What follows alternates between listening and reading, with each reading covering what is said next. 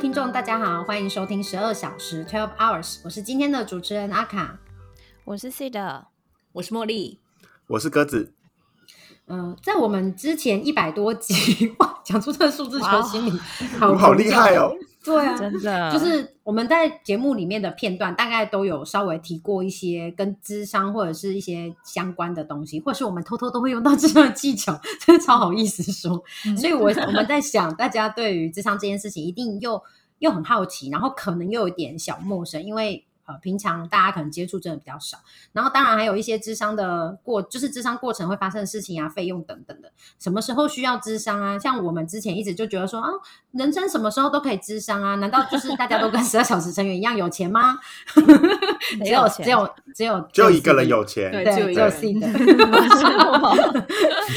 财务自由。今天我们就要好好的跟大家聊一下智商这件事情。然后呢，呃，当然就是如果你真的要很从价值面出发的话，就是我们当然也是希望，就是比如说像我们其他三个人，也是希望说我们的钱都可以花的有价值。那所以说。呃，我们还就是有一些很小的 tips 可以帮助大家在事前事后的一些准备，或者是呃整理。那你也可能在之后跟咨商师沟通的时候，都会有小小的帮忙。这样，那我们刚刚有稍微讲到说，我们呃其实是觉得说，呃没有必要特别局限自己说什么时候需要咨商。然后呢，像我自己的话，因为我有去做花精智商嘛，所以像我自己越了解之后，我其实会觉得说，智商师某一个程度上很像是帮我们整理我们的人生，就是比如说我们的伤痛啊，或者是我们的一些经验，帮我们整理出来，然后帮我们去回想我们的感受，或者是去重新做厘清一些事情，然后让自己可以更了解自己，然后还有也更加清楚说为什么自己就是自己会这样做的脉络，还有呃，当然有时候也是不要过度勉强自己，因为可能身体也没有办法承受，那也是适度让自己休息这样。对哎，我想要停，想先先问一下，我们这四个人里里面有谁是去做过智商的？我先说我是没有。我没有。嗯，我现在一百二十三次，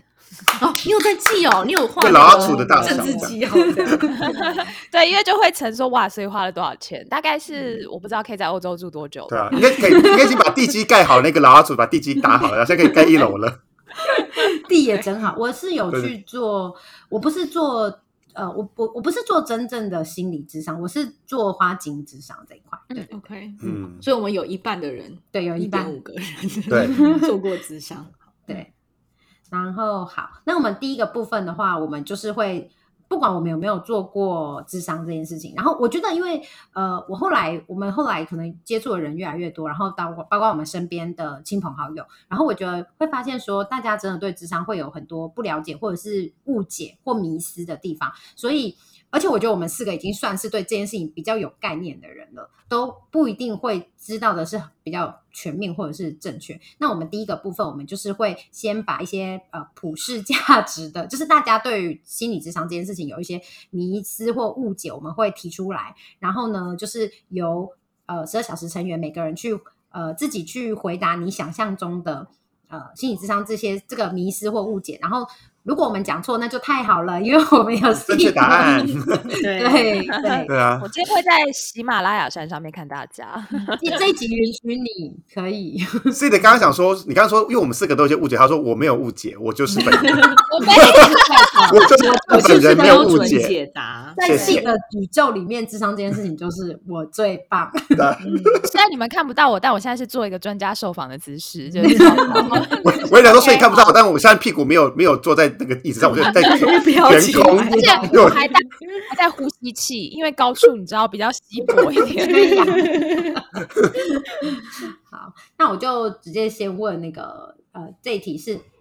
呃要有鸽子来回答的，就是呃，当我有困扰的时候，找我的好朋友喝个下午茶哦、聊一下天，不就可以解决哈？解就是可以呃把我暂时的那个心里的郁闷解决。为什么我要花钱去找一个不认识的人做智商？然后还有就是他有点类似，就是说只有心里有病的人才需要去智商啊，我又没有那么严重，我只要多再多给我一点时间就可以了。那鸽子，你觉得？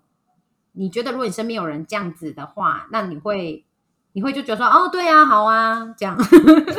还是你会会想给他一点什么样的回应吗？嗯，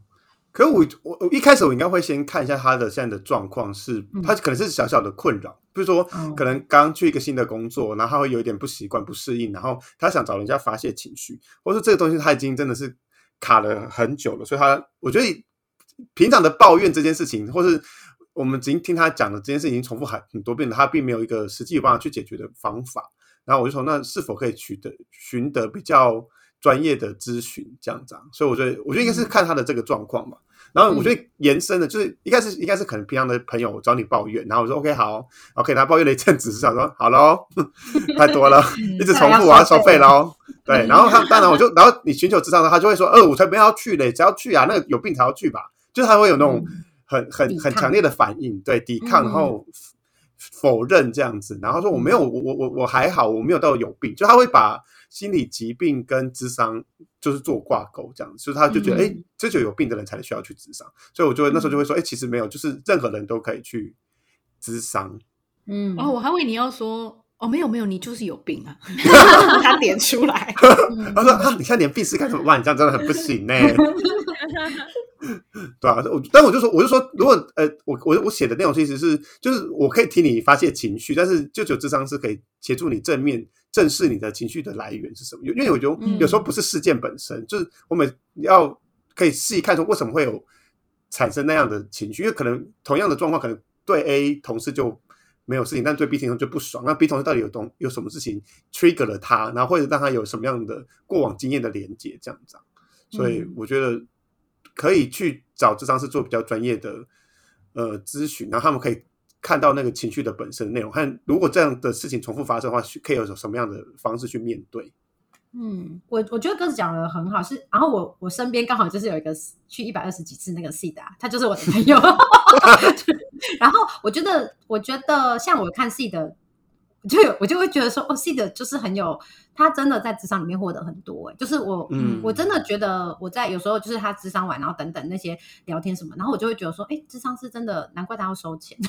因为他的很多对对他的很多感受跟思绪都被整理过，就是我觉 得我接你刚刚讲的，就是呃，因为像如果我们在外面要接自费的个案啊，我们都会有一个 tips，就是说你真的每次都要有一个东西是让当事人可以带回家的，他才会觉得这个钱付的有价值嘛，所以会很有意识的说，哎、我应该要给某些 insight 也好，就是一些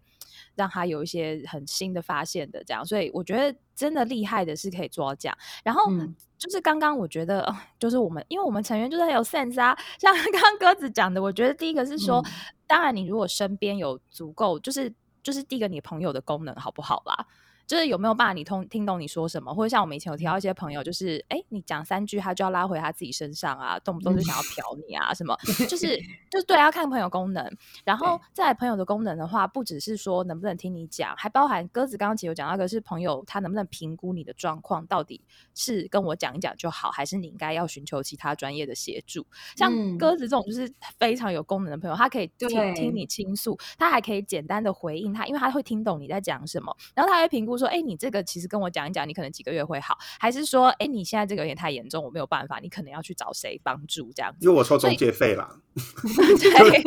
对，就它还有一些评估的功能。然后，所以嗯如果你的朋友是有这个能力的，是可以。我记得我之前讲过，就是我以前也觉得说，哦，那应该就是跟人讲抒发都会有效果。可是后来我发现，没有你跟糟的人抒发会越讲越差。嗯就是大家自己回想，你跟你父母好了，你跟如果他讲说，我早跟你说过啦，或是哦，你就是不哦听，或者是说，嗯没有我跟你嗯讲，你这就是什么，你真的很笨。就是你讲完，你只会觉得哇，自己真的更糟糕。所以嗯如果你身边有适合的人，当然可以。但是回来说心理智商，我们的训练，刚刚鸽子讲到，就是说我们的训练就是有点像一面镜子。绝大多数的，就是像一片镜子，然后就是 reflecting，就是反映说你现在到底发生了什么事情。然后如果有时间，那就会多讲一点，因为你现在的事情可能跟你过去的经验有没有有什么关系，所以找到你的 pattern，你的模式是什么？比如说你永远常常在这样子，然后你很容易这样，那你发现之后再看你要不要调整。简单的一个流程是这样。那我们的训练就是去做这件事情，但一般人。的训就是一般人没有受过训练，我们不会这样做，我们就当下讲一讲、听一听，然后问题解决，可能就结束了。所以嗯我觉得就是深度上的差异。那你想要就是，哎，我讲完就会好一点，还是说你其实那是不足够的，所以你想要用更深入的方式，那你可能就会选择心理咨商。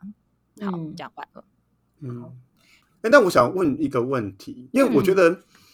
因为我我我我，因为我觉得我我们附近的人都都对于智商其实蛮有兴趣，而且我们也会做很多的看的书啊，或是我们做一些讨论。嗯但会不会真的？因为你像自己的接触到的一些白痴高中生，他会真的就是 你跟他误谈了，他真的你一直 reflect 他的情绪，他就完全没有 sen 感觉到，他就是说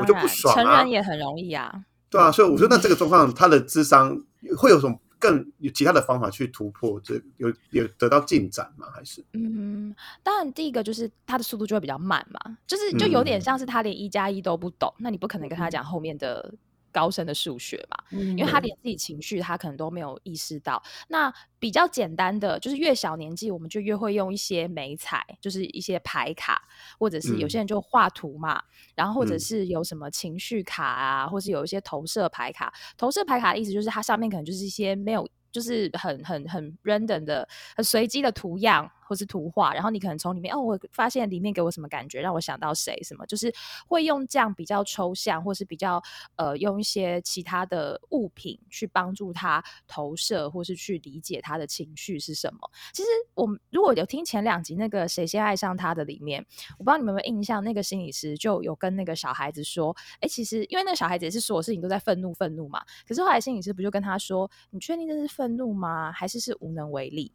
嗯嗯，这其实就是一个例子，就是会帮你看到，其实你那下面是什么，就是那那就看他收不收。如果他就像这个小孩哦，他就听懂了，但如果说他就说没有，我就是生气，那我就知道、哦，那就时间还没到嘛。嗯就我也不可能跟他说你就是无能为力，就是 我就只能说嗯哦，好啊，嗯那没关系，可能是我想错了，那我们再再想想看，试试看这样子。，嗯对，那就只能慢一点。但所以嗯确实，如果当事人蛮聪明的，可能就可以很快。对啊，嗯我有谈过嗯那种，就是对啊，一两次他其实哦，他完全听懂你在讲什么，哦，他也很可能他自己的理解程度也很高，他准备度很高，他可能谈一下就说哦，我可以怎么样，然后就就就结束啦。嗯对或是有些人需要花很多时间去理清自己的情绪？对，尤其是如果已经很年长，就是他如果他的东西真的是盘嗯。根错节，然后很多事件，然后他本身真的完全没有，就就想象就是一团完全一团乱的毛线嘛，嗯他从来没有整理过，他可能东讲一块西讲一块，他就整理很久。呃，嗯。我可以举我自己的例子，就是我大概前一两年在咨商的时候啊，我每次就是坐下来就开始哭个十分钟，嗯因为我累积的东西太多，多到我根本不知从何说起，就可能有工作的，然后有伴侣的，然后有家人的什么，我根本没有办法。所以前面先情绪抒发就一两年哦，嗯。然后就是都在那边哭，然后你真的是哭完之后，OK，我就是慢慢可以再讲一点，其实最近发生了什么事，然后慢慢梳理，慢慢梳理。那像我现在智商到后期，我可能就我大概都会先知道哦，现在这是哪一个部分，然后我就坐下去就说、哦，那这个是什么什么这样子，就是、嗯。就是梳理的比较清楚了。这样，嗯那如果你是前面一开始，当然 谁都会觉得很困难，尤其是你自己又没有整理的过的嗯。话，或者对自己的情绪就是观察力很弱的人，对，就是比较没有认知到自己情绪的本质，就是他们没有这个习惯的话，应该也蛮难的。对嗯对，我就因为我刚刚在问记得的问题，是因为我一个朋友，嗯他最近跟我分享说他。十五年前的一个恋情，然后他那时候有点不愉快的情绪，然后他终于厘清了，然后他跟我分享，然后我说啊，十五年前也太久了吧，嗯，我平衡报道一下好了，就是因为像我现在自己在处理的也是，你说，比如说你讲童年的经验啊，或是我跟我父母关系，那也嗯。是十几二十年前啊，嗯，所以也有可能是那个对，除了个人的状态跟悟性之外，有的时候也是呃，就像刚刚阿卡讲，有可能是时间到，或是最近有没有类似的事件发生嘛，嗯。然后。或者是说这个东西对你来讲的那个呃严重的程度，就当然嗯。它对你的呃影响如果比较大的话，有可能你也会卡的比较 深，对，就是你可能会比较难想清楚，也是有嗯可能吧，对，嗯。好，我这到底算是不不够聪明，还是对自就是注意力不够多放在自己身上？我就想说，嗯你只要有关注自己的时候，是不是你就会发现？还是有些不聪明的人，就算再怎么关注自己，也不会发现？哦，不过关注自己其实是要练习的啦，因为第、嗯第一个，我们的训练里面本来就是比较多是看外面嘛，因为我们每嗯天要处理的事情非常多，你真的没有空，就是其实说实在的，如果你一直关注自己的情绪，通常大家会给你的评价就是你太敏感了，你想太多了，你怎么这么玻璃心？所以，我们这个世界基本上是不允许这样的人的。尤其是你，当你感觉到你的情绪，你当下真的情绪跑出来，你没有办法处理的时候，大家是不能够接受的。那所以，比较轻松的方法就是像鸽子这样，我们不要有情绪麻木，然后就是都平衡，这样其实是比较轻松的。所以，确实很多人就从小就切泪腺嘛，就是跟自己的情绪完全是断绝的。那你要他长大再接回来，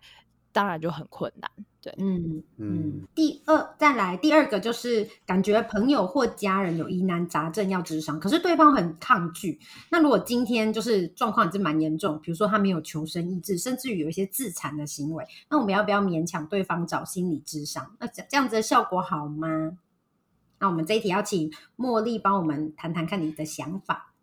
好，我觉得如果我的想法是，如果已经到了没有求生意志的话，我觉得这个有一些是可以。我觉得首先应该要看精神科医师，因为我觉得这很有可能是，比如说重度的忧郁症。然后很多重度忧郁症确实也可以靠就是药物来来先解决一部分的问题。可能我的感觉是最好是双管齐下，比如说你有一些精神科医师药物治疗，加上智商去做长期的这样的一个。就是误谈啊，然后把你一些根本的问题解决。但是我觉得，如果是对方没有不想要去做的话，我自己的做法很可能是，如果是我可以控制的家人，就是比较亲近的啦。对，如果是那种很远的，什么什么堂哥，什么什么什么那种阿姨，当然就不会管那么多。对对对。但如果是我有办法控制，比如说很很近的家人的话，我可能会直接帮对方。过好，或者是当直接帮对方约诊，然后陪对方去，就比如说陪他去，尽量把他带到那边，然后鼓励他去做。但是呢，我一方面也觉得，嗯，我觉得精神科可能还好，因为就比较像是看医生，他可能可以帮你做一些检查。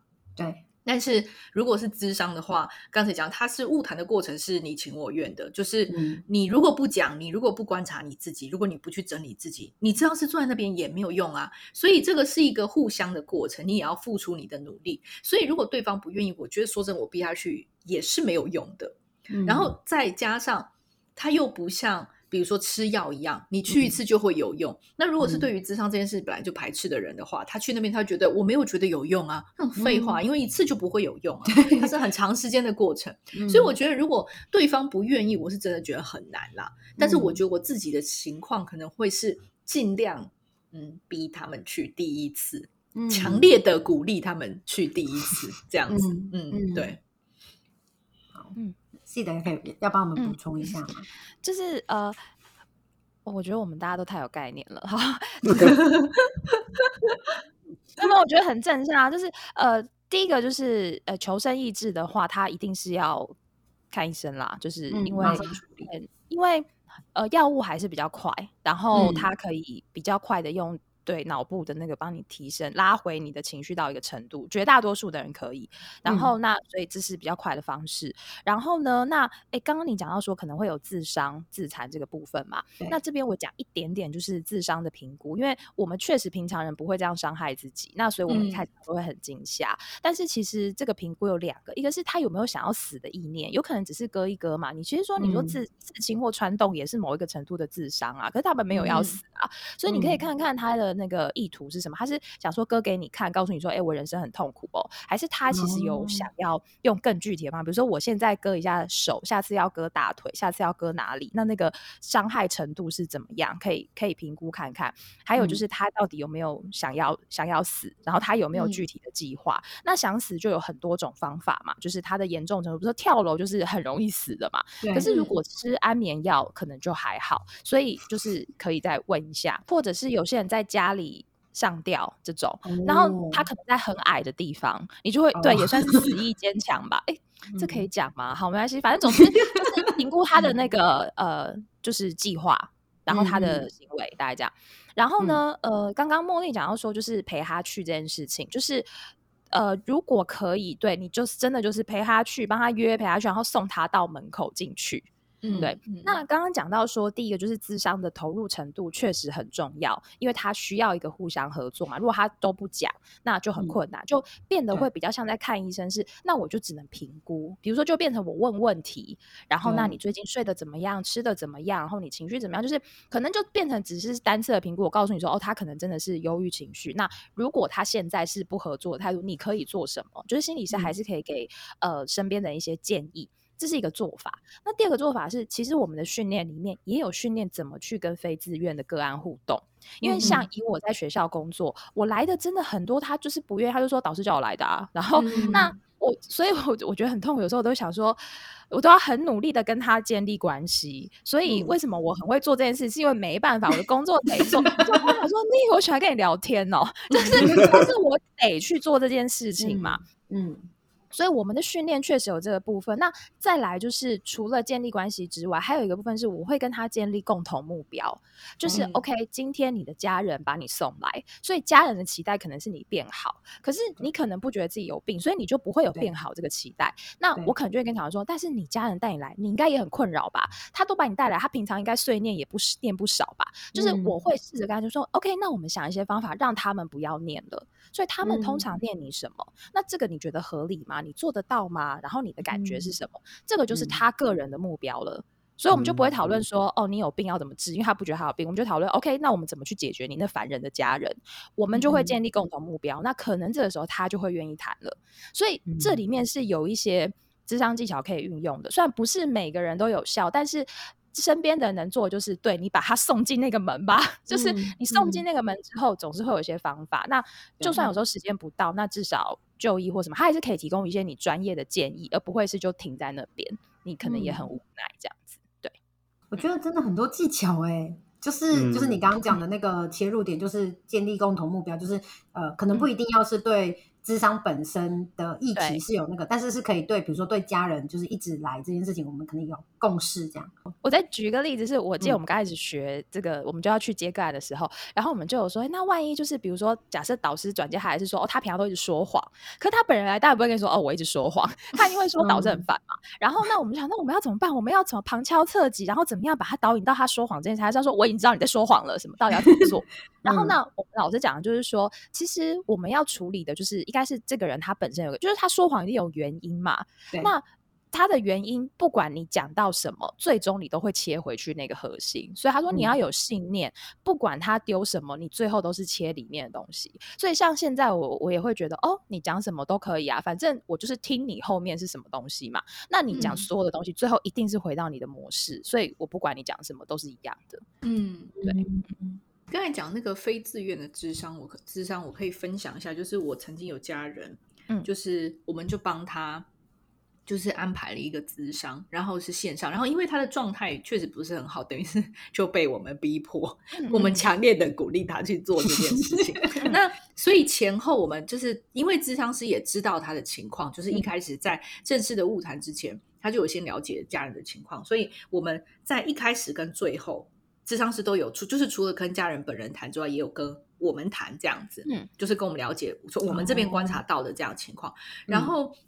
其实到结论的时候，智商就是结束之后，智商师就有很直接的告诉我们说，他评估现在他们的状态，其实他没有办法给太多的帮助，因为我的家人可能不是他，就像我刚才说，他对于情绪的察觉能力是比较低的，然后他也不是很，就是我们刚刚有讲，就是他就是一个。嗯，他其实就像是陌生人一样嘛，这种感觉，这样他不是很不是很 comfortable 这件事情，这样，所以智。商师就很客观跟我们说，嗯，这样的情况之之下，其实他觉得他自己能够就是做的很有限，然后所以他就建议我们啊，可以做哪些哪些事情这样子，所以就是。他不会因为要为了要赚你的钱，对，然后就跟你说哦，我们赶快安排下一次，其实不太会，因为他也觉得，他就直接跟我们说，其实这样的话对他来说，他觉得他没有办法提供任何帮助，他也会觉得。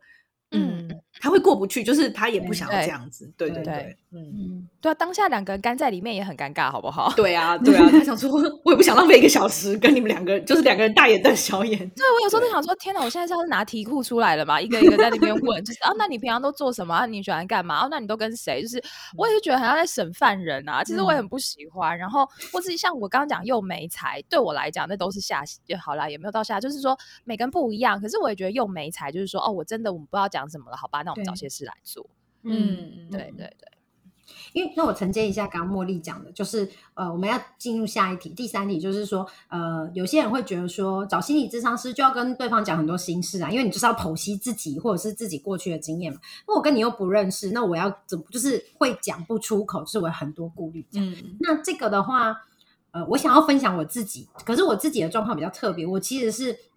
我找认识的，我反而会有犹豫。就是像我不是说我后来是做花精智商嘛，其实我花精智商是我朋友，然后呃，我其实那时候要做的时候，我就是会，我觉得反而找不认识的，因为就是生命就不会有接触，我就我就会觉得好像还好，可是找认识的，我那时候其实就是会还蛮犹豫的，所以我那时候刚开始的时候，我就会很有顾虑，所以我讲事情就会很模糊，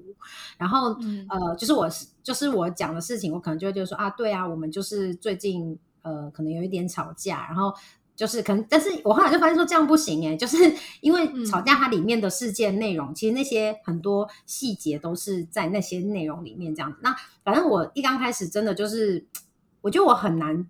把很多很细节的东西讲出来，然后后来我觉得我有改变很大的一部分，是我第一次、第二次在。做新那个花镜之上的时候，就是我觉得对方可以承接到我讲话的内容，跟承接到我的情绪，跟他就是我得到他给我的反馈回馈是，就是我觉得哎，对你就是讲到我我比如说我真的我的感受，我的我的我的我的困难，然后我的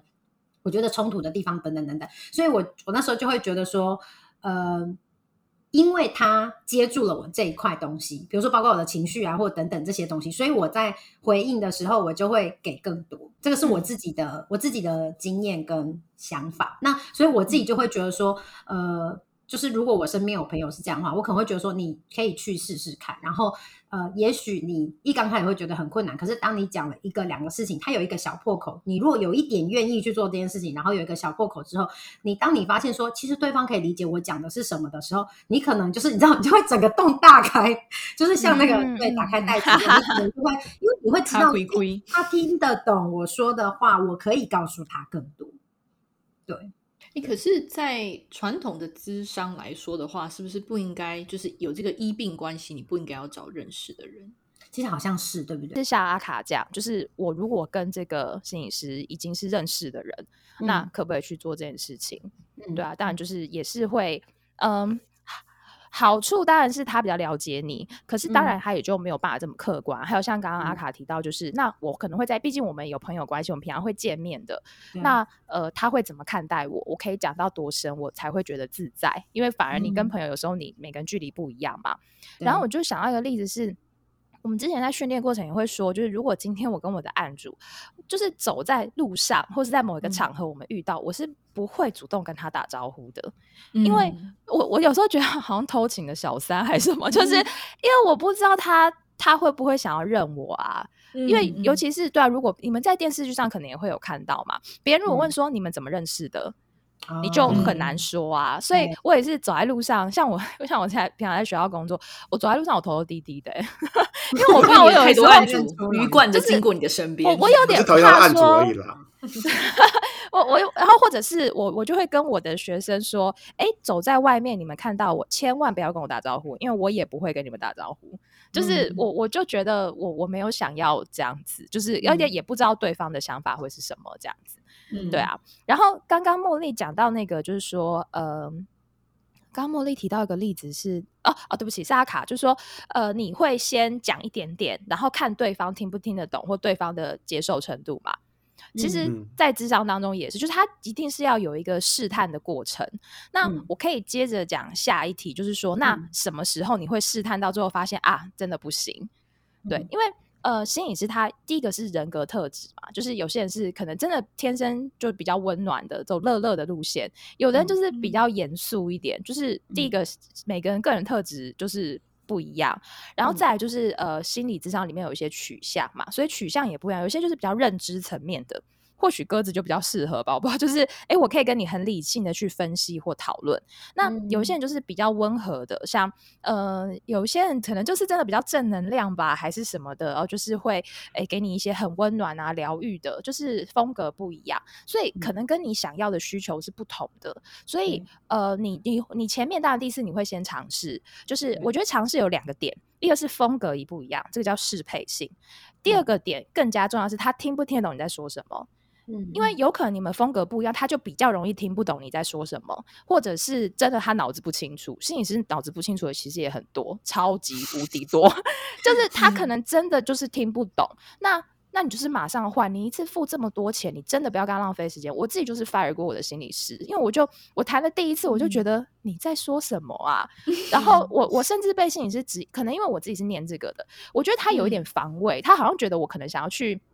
试他还干嘛？还是什么？对，我就想说，我是付钱来的耶，谁要付钱来试你啊？我就是要来处理我的那个。然后他他甚至直接跟我说，他说：“哦，那你我那个时候是去谈我论文写不出来这件事情，然后我就是一直有拖延的问题嘛，然后我要怎么做？这是一个很具体的的的议题嘛。然后他也是讲一讲，然后他就说：哦，那这样你还要约下次吗？我想说，你哪个眼睛看到问题解决了吗？”为 为什么你觉得我不用约下次？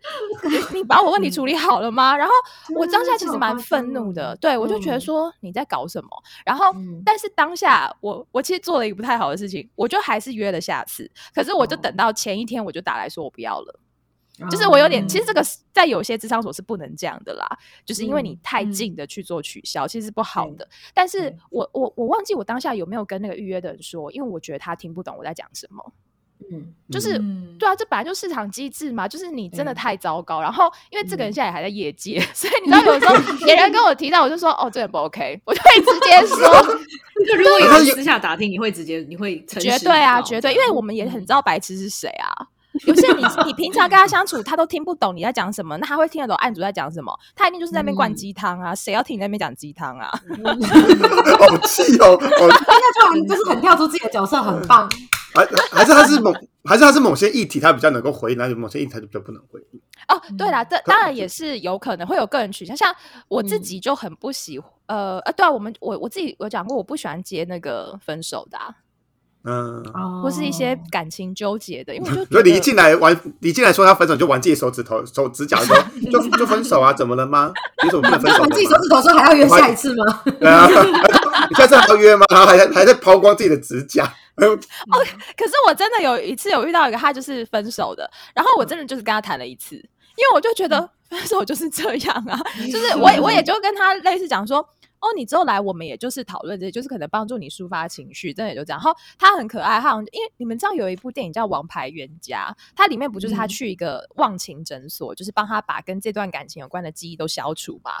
他那时候基本上就是问我一样的事情。他就说：“你会催眠吗？对，你可以帮我把这段记忆都消除吗？因为它会影响到我考 试。他这个，我就他这个会找老师，你自己这个可能 卡住。你看我是不是手边要准备很多名片？我要递给他老师说，这个可能有冤亲债主的话，有可能可以处理。然后我也就说，呃，就我所知，应该是比较没有办法做到这件事啦。就是现代科技啦，我们已知的范围之内是比较难，还没有到这。那师傅的部分，你可以试试看。” 对对对，但我想提我朋友的一个例子，我觉得他应该是因为他本身有先入为主的想法，所以他就觉得这样是不，就是他去谈他现在的情绪的状况，但是他其实一直很想回扣，是他家人，就他觉得应该是家人带给他的创伤，导致他现在有很就是对于就是说对于别人的质疑，或者对别人的一些不谅解有很大的反应，这样，但是他的他的智商是就是一直很想说，那你。一直很想要，就先以现在的一个状况来做讨论，然后他他就说，我为什么不回去谈论我家人呢？我就想谈谈看我的家人啊！我想说，那就对跟他，对他们就会叫做，就你他的取向，可能今天物呃智商上可能自己的学派或者他自己的理论，他想要走的路线跟呃，可能今天被面被误谈的这个人，或是去求助的这个人，他的想要谈的路线又不一样啊。嗯嗯，会有这样的状况发生。可是我很好奇，像鸽子这个朋友啊，就是这个东西，因为我会觉得说，会不会是那个朋友他只是把现在发生，比如他跟别人的关系讲完，然后他就想要去谈他以前过往的经验。可是上次就会觉得说，我现在的事情都还没跟你理清清楚，我跟你怎么谈过往，我怎么对啊？对啊，有有可能是他想要 relate，他想要有点怪罪，譬如说都是因为我的家人害我，所以所以你现在谈我现在的状况是没有用，你就要谈我家人。然后但是智商师的想法就是，他可能智商师可能想要走比较远，还可能先把很多东西都厘清完之后，才要慢慢谈那个那个那个很大的 issue 嘛。你就一口气都去谈这么大的毛线球的话，就就很难谈下去啊。对，但是我朋友就觉得这样不行。那这样要换智商师吗？对啊，就是我觉得你真的就是就是 fire 他没关系，就是啊，好了，应该这么说，你你前面当你觉得不 OK 的时候，你就是勇敢的提出来讲，各位付钱是大爷，好吗？就是你本来就是要找人来帮忙你，你不是来讨好他的，就算你叫他老师叫他什么，你这不是讨好他，所以你就是要处理你的那个嘛，所以你就直接说，哎，可是我觉得这可能跟什么有关？哎，没有，你讲错了，我不是这样想的，就是你就是直接的讲出来，对，然后那。那他就看他能不能调整嘛。那如果他不能调整，那那那就没办法啦，真的就是换人。因为我觉得心理师他应该要有这样的弹性。因为像以你的你讲的状况，如果是我，就会觉得哦，你想谈，那我们就谈嘛。真的厉害的心理师，他应如果他谈他过去，他一定有办法 relay 到现在啊。然后一定有绝对有可以 relay 的东西。然后再来就是说，呃，如果他是想要推给别人，那里面一定你也会看到有一些他的责任的部分嘛。那你也会试着把它讲出来，就看他接受程度。他接受程度高，你就讲多一点；他接受程度少，你就讲少一点嘛。就是他讲什么，你就像我刚刚前面讲，他讲什么东西，绝对会回到他原本的模式跟议题，绝对。他如果看不出来，那你就是要练习的功力。一定的啦，反求之商师这样啊。嗯，可是其实我觉得反求之商师这个应该是很正确的，因为。对啊，因为就是你就是要去请请智商师给你帮助啊。如果他就没有办法帮助你的话，那就嗯，谢谢下一位了吧。对，要么他能力不足，要么就是风格不同吧。嗯，那就是换人啊，没有办法。嗯，所以身为智商师，如果今天被换角，就很像坐台被换台了，你就觉得也无所谓啦，就是合着就合，不合就不合这样。这真的就看个哦。我们其实我们的训练里面有一个叫做转介。就是把你的案主转出去，我没有特别学这个。就是说，第一个当然是你自己的心态嘛，你不会觉得说是我不好，但是你也要去检讨说，是不是真的有些地方是你要再增进的。对，然后那再转介的话，就是你，所以我们真的需要有一些口袋名单、一些名片，是比如说他是假设真的什么重度忧郁症，我觉得我接不起来了，那我可以转给谁？然后他是什么呃伴侣治疗，像我自己可能没办法接伴侣，好，那我就要转给谁？就是本来术业有专攻嘛，就是他真的是呃你要知道自己的限制，然后把它转出去，然后你还要在这个过程去争取你个人的进步。可是如果是因为风格不同，因为议题不同，那你也可以比较坦然的。Let it go，就是它不适合你，对。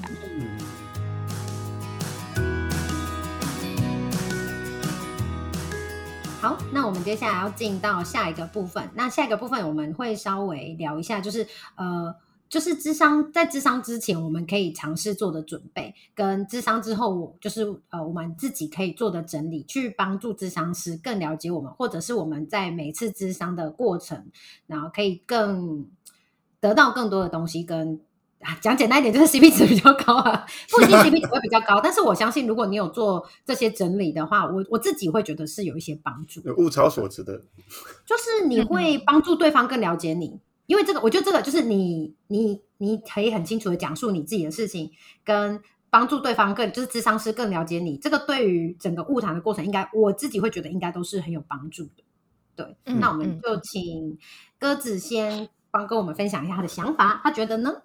因为哥走在智商中心当过志工，志工对，就所以，我之前是有接过，但我真的没有实际智商过了。但我是跟不是听我有智商过的朋友分享，因为像刚刚 C 的有说，就是其实智商是会在中间丢一些他的一些 insight 在给你，就是他诶，你是否有没有看到你自己的情绪的状况？然后他可能当下是觉得，哎，我没有想过，哎，那他回去就可以借由。呃，智商师的反馈，然后慢慢去想说他，哎，对，在这个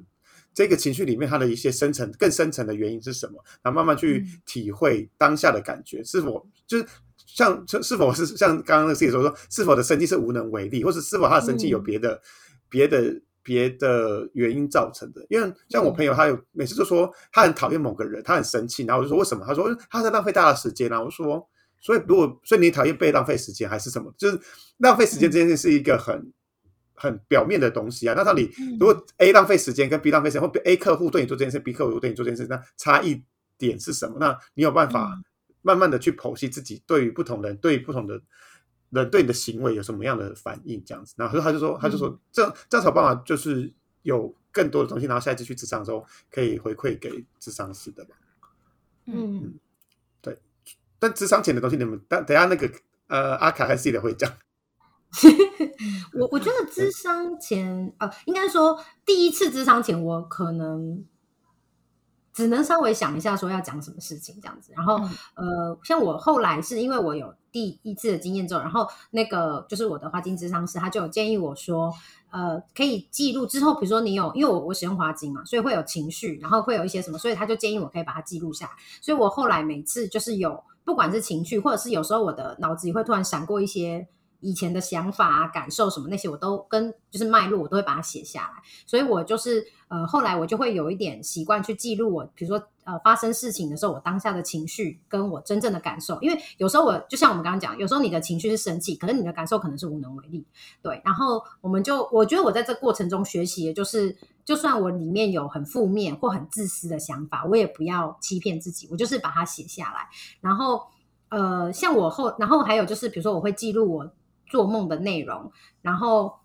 然后像我后来就是，我其实有注意到一个我觉得蛮有趣的地方，就是有点结合到鸽子刚刚讲，就是呃，我发现我后来呃生气的时间，比如说我跟伴侣 吵架的时候，我生气的时间会越来越缩短。那应该说，就是我觉得这样是好的，因为我觉得。我没有想要不生气这件事情，我觉得生气是一个正常情绪，但是怎么样让我生气回到重点，就是我的重点就是我生气的议题嘛。然后我我后来就是会发现说，我生气的时间就是有缩短，然后我就比较快的可以自己去厘清我的想法，然后我就可以跟我的伴侣做沟通跟讨论。对，这就是我我应该说我自己觉得说我在慢慢这样子整理过程中，我觉得我得到的好处这样。对，然后像呃我的智商。我的那个花精之上的过程啊，其实有一些资讯，我不一定马上我自己就是对方给我，就像我讲说有，就是对方可能会丢一些反思给我，我可能不一定会接受。像我最近就有遇到一个一些东西，是他可能以前有讲过类似的话，那我可能就觉得好，那我先把它，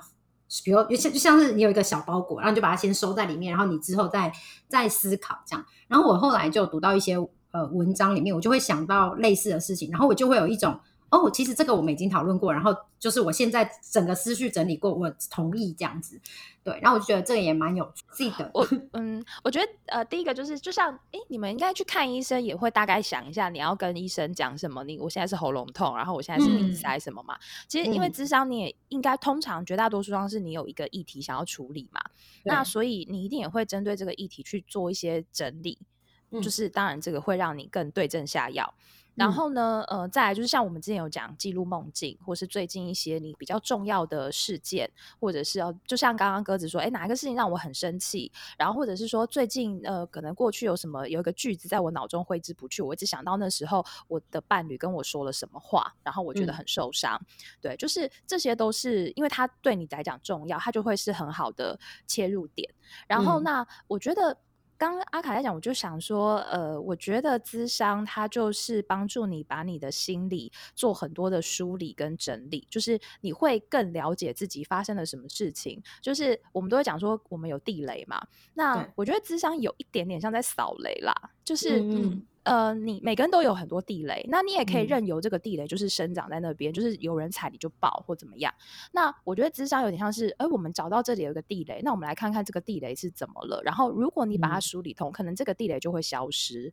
那你就不会这么常伤心，你就不会这么常生气。但是你说那个地雷一直生长在那，反正就是炸炸别人或炸自己啊。你如果可以接受，那当然也没差，因为谁没有地雷？所以这就是看你自己可以接受的程度。然后那。所以你去智商前，第一个就是，如果你知道你的地雷在哪，那你可以把它整理出来，让你伤心的，让别人痛苦的。那如果你不知道，那那没关系，反正这个 地雷总有一天会浮现。然后，如果你愿意让你的地雷少一点，甚至有时候是地雷，有的时候是伤口。嗯，你的伤口没有愈合，别人碰到就是会痛。那你要一直痛，还是说我愿意把它打开来上个药处理一下，以后别人碰到我就不会痛了？那这就是你的选择。对，嗯，我想到那个，我有个朋友，我可以补充一下，他跟我讲过，他就是有在做线上的咨商，因为美国有蛮多这样的服务。然后他的咨商师每一次都会安排功课给他，就是每一次的筛选结束的时候，都会跟他说：“好，那你接下来下。”知道我们下一次见面之前，你要做的事情就是什么什么什么这样，是很明确。比如说，嗯，我假设好了，你最近就是每一次都会，你就会你你发现你会很忧郁，会很急躁，会很焦虑。他说，那你就。你每一次有这样的情绪出现，你就把它记录下来，说观察是哦，比如说因为什么事情我做，就是就是智商是会很明确告诉他这个礼拜的功课是什么，然后下个礼拜功课是什么，这样子就是这样，你就是可还蛮有，因为你就会很明确知道有哪些事情是你该做的，这样。然后他有跟我说，他觉得这个还蛮有帮助的，因为就是有一个方向吧。我想这个可能也是。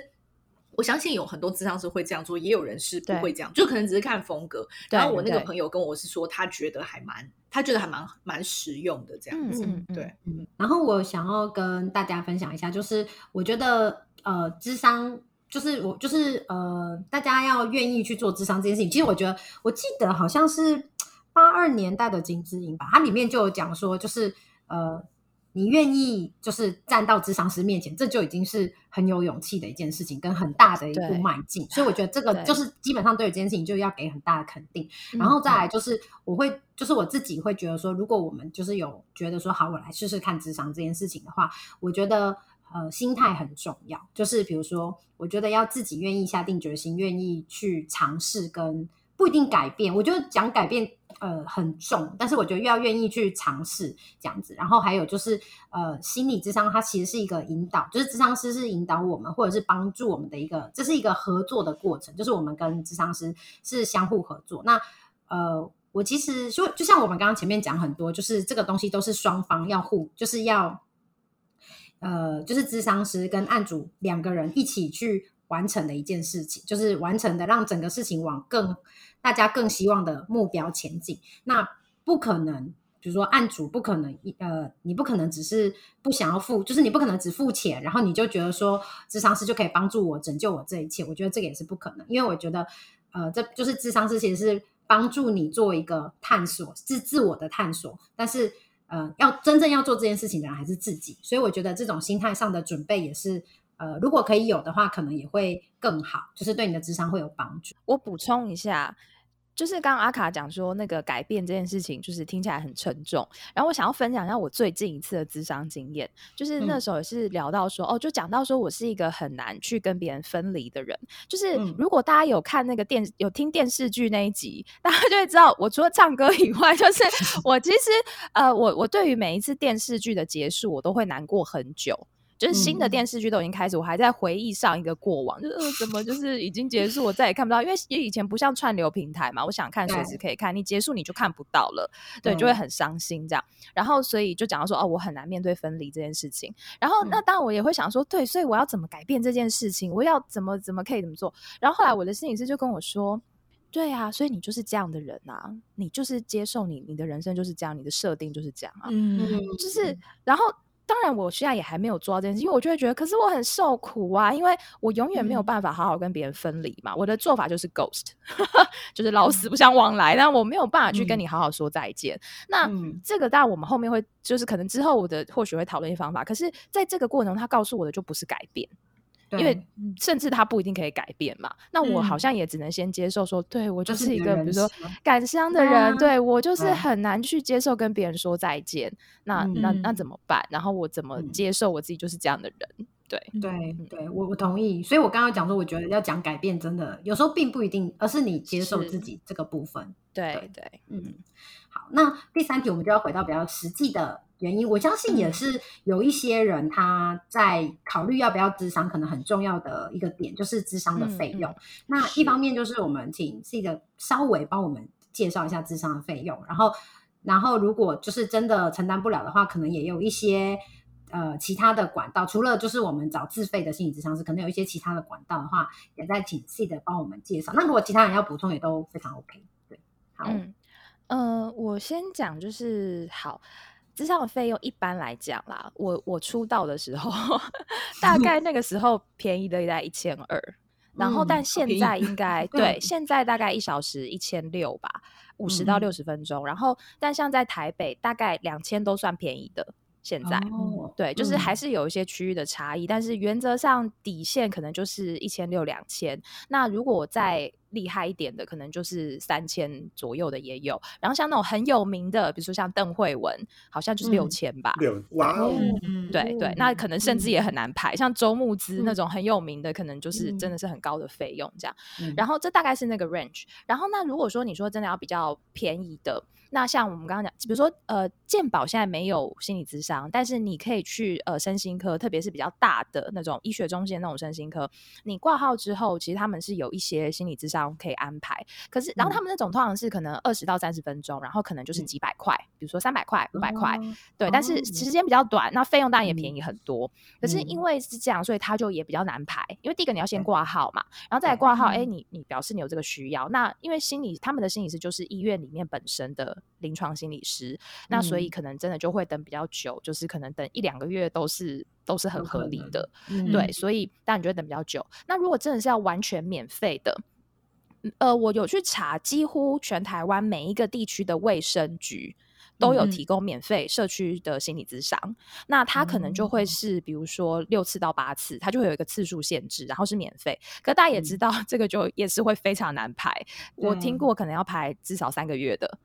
对，那所以如果要的话，那你也可以现在就排，那你三个月后就可以谈到 之类的。对，然后每一个县市补助的次数不太一样，但是几乎绝大多数的都有，所以这你们也也可以考虑。那再来就是有一些是免付费的，呃，安心专线就是是电话的，像比如说政府的有一个是一九二五。它就是二十四小时免付费的，然后再来生命线也有一九九五，这都是二十四小时免付费。那但是当然，你这个打进去的那个品质上面，因为他们基本上接案的绝大多数就是职工啦，然后那也会有一些专业人员，就是每个人受训的背景可能不太一样，那就是电话，它可能没有时间限制，可是有一个缺点是它没有办法连续性，嗯，不会是一个人，对，但是张老师可以。呃，我对不起，我忘记查张老师的专线，大家可以 Google 一下，张老师他们是有号码的。所以你可以说，哎，我这次跟 就是呃八零二七谈的不错，那我下次进入可以 order 说我要再谈八零二七，甚至我可以跟他约时间，我下次就什么时间点打进来，对，但是他就是电话，嗯，所以我知道张老师可以做指定。那再来就是，如果你不是想要做，呃。就是比较是咨询的部分的话呢，社会局它通常也会有一些什么家庭教育专线啊，然后像我们之前有提过什么男性关怀专线啊这种，它也是电话的。那因为比较短、比较单次，所以如果有一些议题，比如说我最近一直跟我的伴侣吵架，或是最近我的小孩就是青少年很难管，你有些这种议题咨询的处理，那通常社会局都会有一些这种专线，你可以打进去，然后他可能他们都会有受训，说哎，针对这我大概可以给你一些方向，你可以尝试看看。对，那这些是专业服务的部分。那呃，所以然后再来，还有就是你个人的部分，就是说你个人的支持系统。像刚刚第一题我们就有讲到嘛，像鸽子啊、茉莉啊，我们这几组人都是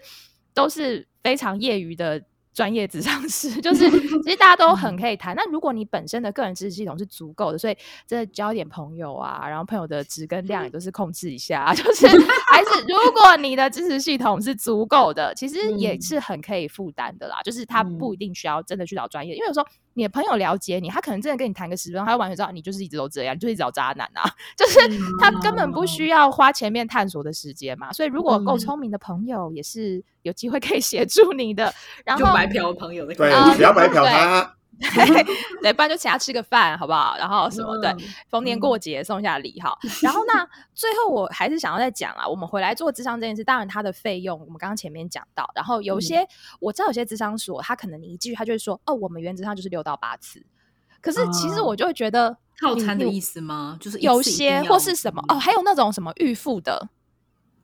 对，很像去就是去美容院买课程哎，类似。对我知道有些人会在，比如说我们就是假设六次，一次假设两千，就一万二嘛。那你先付六千，然后我不知道，就是他们有一些人会有这种配套什么的。但我个人是觉得有点奇怪，因为我就觉得你怎么知道他都要谈多久？真的有可能。就是我就谈两次就 OK 啦，或者是我想要我不想要每周谈。哦。像我自己刚开始误谈的时候，我那时候还没有工作，所以我也没有办法负担就是每周，所以我就会去跟我的心理师讨论，我就是两周一次，甚至像我现在我状况比较好的话，我就是一个月一次，那其实就会轻松很多嘛，那个费用，所以。时间的频率，然后次数，这些都是可以讨论的，对。然后呢，那再来就是可长可短，就就像我们讲到次数，我那天跟阿卡讲到最近有一个新闻，我不知道大家有没有看到，就是那个宇多田光他去接受了九年的心理分析、精神分析。嗯，他是在嗯英国，嗯。对，做那种很传统的，它是一个礼拜要做两到三次的，然后你可以想象那有多么的昂贵，然后有多么的对久，对，这根本不是任何一般人可以负担的。然后他是去嗯。处理他跟他母亲的议题这样子，然后那嗯那种就是非常传统的，但是现在绝大多数的真的不需要这样，所以甚至很多心理师其实他第一次就会跟你讨论啊，就是呃，现在很多心理就是你去咨商，他就会先问说你可以负担的费用的 range，他就是依嗯照你可以负担的费用去帮你安排合适的心理师。然后呢，嗯那你去，你也可以跟心理说，第一个我的频率，再就是我预计可以谈几次，比如说可能我真的只有六次的费用，要再谈嗯下来，我可能会有一点负担，或是我可能嗯真的就只能谈这个然后之后可能过一阵子我再约。嗯那你也嗯可以用这个部分去跟你的心理师讨论你的治疗计划嘛。哦，对啊，不是每个心理师要嗯跟你谈到天荒地老的，像大家听嗯到我谈一百多次，好像很扯，可是因为 我的目的就不是。只是处理，比如说我跟我伴侣嗯。还是什么的，我就是走比较，其实我比较像是长期的分析的我的议嗯题。那当然嗯也是因为我工作需要嘛，所以嗯。但是就是大家不要觉得说哇，大家要谈什么没有没有没有没有，哎，如果你够聪明，谈两次就可以啊，就是啊，或者是看你的议题解决嘛。所以其实嗯。单次很贵，但是但是其实那个可长可短，这都是嗯。可以讨论的。对，嗯。嗯，我记得我那时候在就是想这题的时候，其实是因为我有个朋友，然后他我曾经有侧面知道说他想要去职场，然后我就有问一下自己的大概的费用，就自付自费的部分，然后我就，然后对方后来就是呃，因为他也是刚出社会的。的的新生新鲜人，然后所以他费用的部分他就会有一点负担，就是他就会觉得哎，诶其实是有点吃力的这样。但是我必须说，他应该是可以负担得起。就是我觉得他如果愿意的话，所以我后来对于这个东西，我的想法其实有一点像是，你到底愿不愿意去？就像谢姐刚刚讲的嘛，因为你知道你可以挪用在这个这个智商这件事情上面的费用是多少，然后跟就是你要呃，你你可以跟智商师去讨论，甚至于你可以。呃，久久，比如说三个礼拜或四一或一个月谈一次，对，然后对我就会觉得说，所以我觉得这个都是有弹性。可是如果呃，就是因为我那个朋友他是听到费用呢，他就有点打退堂鼓，我就会觉得说，呃，可能你要想一下，是你到底有没有这么需要？因为我会觉得，如果你真的很有需要，然后你觉得他可以解决你很大的困难，也许是他没有那么大的困难，他觉得就是 OK，我我这个钱我先。不要去做这件嗯事情，对。然后，所以我觉得我那时候其实是觉得他可能评估之后，他可能就是现阶段没有那么大困难。不然像像我会觉得说，如果你真的遇到很大困难，然后智商可以尝试去帮助你的话，就是还蛮好的啊、嗯，讲白一点就是没那么痛苦啦。对啦，对啦，对啦，嗯。对。啦。对啊，你可以忍受，就是我有遇嗯。过，就是有精神科医师，他就直接说，其实我不懂为什么要智商、欸，哎，那种那么古代的东西，你为什么要把它翻出来谈？但是我就会嗯。觉得，哦，有些人选择不要看嘛，确实你也可以过活下去，然后或者是他的人生就没有那么痛苦啊，嗯对，那你可以忍受都 OK 啊，嗯，这件事情，这些事情对他来说可能有点不舒服，可能在现在的生活，比如说跟爸妈相处，就是会有那个，但是没有不舒服到，就是我愿意拿个两千块出来解决，嗯嗯嗯之类的。哦，就像确诊，有些人确诊就会想要吃药嘛，那有些人会嗯想要预防性，就是清冠一号先喝下去啊。明明你没确诊，也在那边喝。但那有些人是对他就会紧张到这样，哎、有些人是觉得我确诊了，为什么要吃药？我可以靠我自己的免疫力啊。那这个就嗯是每个人对这件事情的反应不一样，不所以对智商也它就是一个选项，那就是看你个人有没有需要。嗯，茉莉，你想要帮忙补充一下那个美国那边的可以啊。嗯，就是我可以讲一下，就是在美国的我了解到的啦，就是因为在美国，大家也知道，美国的就是医疗体系呢，跟台湾就是完全是不一样的，嗯然后也很复杂，所以嗯这个取决于每一个人的，就是你自己的医疗保险有没有覆盖这个部分。我知道很多大型的公司的话，一般来说他们的保险给付里面都会覆盖这一部分，就当然它不可能全部 cover，然后。可能就是覆盖百分之，就是就不一定，真的是看每一个你的这个这医疗保险有哪有有 cover 哪些部分。但是因为现在也蛮多会重视这一块，所以、呃公司也会希望你的心理健康嘛，因为这对工作也有帮助。所以很多公司的医疗保险 plan 是有覆盖这一部分。那如果说你没有这样的一个渠道的话，就我所知，就是现在也有很多公司是专门做线上咨商的，就是嗯你从头到尾其实都不会看到你的智商师。就我知道一个，就是如果你有在听一些 podcast 的话，很多人都会听到这个广告。这个公司叫做 Better Help，然后它就是一个 app，然后或是网站，你上网，然后你他会做很当然就比较长的问卷，就是把你的情况呃了解出来，你为什么会想要做智商，然后他就会安排一个智商师给你。他可能是比如说你的议题是跟工作相关，或者你议题是跟什么不同的东西相关，然后他就会安排一个智商师给你，然后就会开始跟你约时间，然后他的费用也会比你一般去外面智商便宜很多。就是我昨天查了一下，好像是第一胎是用月费的，就像你 App 一样，你是一次收一一个月，然后他每一个礼拜会有一个 session，就是。最多好像一个礼拜可以有一次 session，那等于说一个月可以有四次，但是你好像随时可以跟你的咨商师，就是好像传讯息吧，好像是可以的，或是它有个限度，就不能一直狂传啦。但是就是还算是基本上是可以联络到他这样子。然后费用我我看了一下，好像是一个月大概两百多到三百美金，这个在跟美国一般去外面智商来说算是很便宜的，因为。